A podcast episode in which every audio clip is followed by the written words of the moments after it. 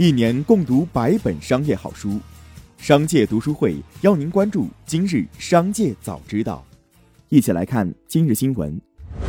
首先锁定今日聚焦。近日，上海警方在河北、广东等地公安机关的大力协助下，成功侦破本市首例以虚假品牌奶茶招商网站吸引加盟商虚构履约能力骗取加盟费的套路加盟合同诈骗案。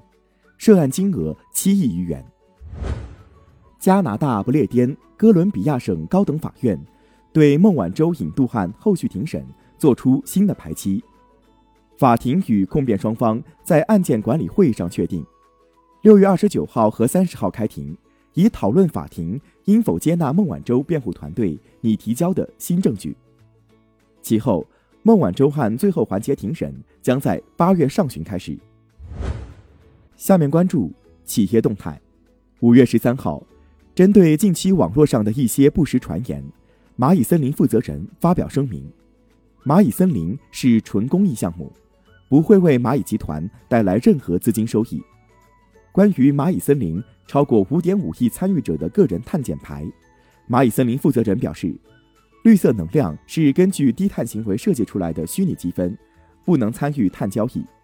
如果未来蚂蚁森林记录的个人碳减排量能被纳入碳交易体系，产生的所有收益将属于用户个人，不属于蚂蚁森林。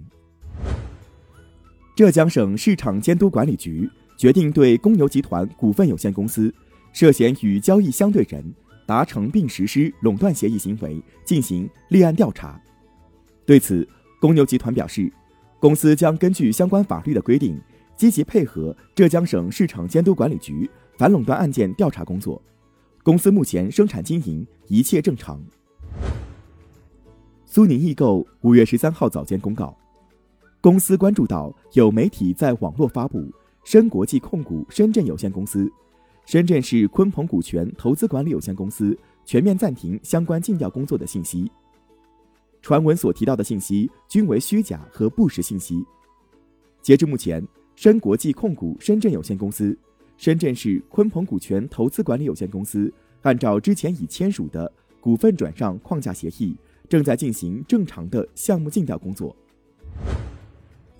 近日，无印良品上海商业有限公司新增一条行政处罚，处罚日期四月二十九号，处罚事由为销售不符合。保障人体健康和人身财产安全的国家标准、行业标准、地方标准的产品，处罚结果为没收违法所得零点一二二九八八万元，罚款三点八三四三七四万元。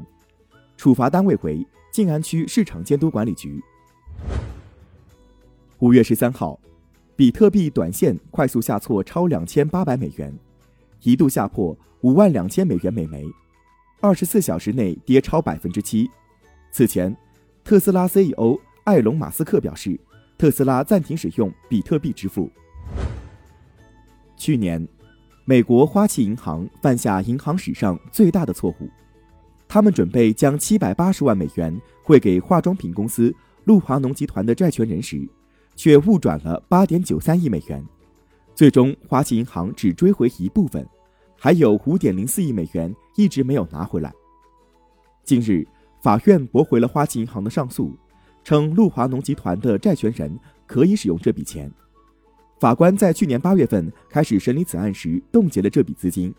花旗希望继续冻结资金，否则他们担心即使上诉成功了，也可能难以收回这笔钱。下面关注产业纵深。二零二一年五月十三号。二零二一年五百富人榜发布，钟闪闪以超过五千亿元财富值压过一众互联网新经济巨头，而挂印而去的黄峥轻易超过了二马。小米的雷军则携带六名弟兄上榜，成就榜单中的小米天团。淘宝直播网红薇娅及其丈夫董海峰以九十亿元财富值成功登榜。近年来。剧本杀已经成为了九零后乃至零零后聚会娱乐新风潮，不仅线上产品十分火热，线下剧本杀店铺也正急速扩张。但处于爆发期的剧本杀市场竞争也十分激烈。闲置平台数据显示四月，平台上以倒闭了为理由转卖剧本杀商品的数量较上月增长了百分之一百一，追风更需要谨慎。工信部五月十三号表示，工信部四月二十三号通报的九十三家存在侵害用户权益行为 App 企业的名单中，尚有三十九款 App 未按照要求完成整改。各通信管理局检查发现，共有四十六款 App 仍未完成整改。此外，在近期检测中，工信部发现天涯社区、大麦、途牛旅游、VIP 陪练、卖卖五家企业在 App 不同版本中反复出现同类问题。工信部现组织对上述九十款 App 进行下架。从教育部了解到，二零二一年全国普通高校毕业生总规模九百零九万，同比增加三十五万。去年秋季学期以来，教育部会同相关部门及时出台政策举措，启动实施。二零二一届全国普通高校毕业生就业创业促进行动，目前二零二一届高校毕业生就业进展总体平稳。下面聆听商界声音。据媒体报道，五月十三号消息，马斯克公司联合创始人马克思霍达克称：“我们十五年内可以育种和基因改良，产生超级外来物种恐龙。科幻电影中的侏罗纪公园指日可待。”五月十三号午间，罗永浩在微博回复一位支持他的网友时表示：“感谢信任。卖了一年多，还是出现过一次假羊毛衫事件的。好在我们发现后，立即对消费者进行了三倍赔付。”他表示，目前两家涉案公司负责人都已经抓起来了，结案后会公布详情。最后，把目光转向国际。韩国将对无执照驾驶电动滑板车等个人移动工具的行为征收十万韩元罚款，不戴安全头盔将被处以两万韩元罚款，两人以上同时骑乘的行为将被处以四万韩元罚款。此外，不遵守禁止儿童驾驶电动滑板车义务的监护人也将被处以十万韩元的罚款。五月十三号，日本河北新报报道，东京电力公司称。两年后将最先排放至少七万吨低浓度核污水，这批核污水的放射性氚浓度低于每升三十万贝克勒尔，日本排放标准为每升六万贝克勒尔。东电称会将这批核污水稀释后排放。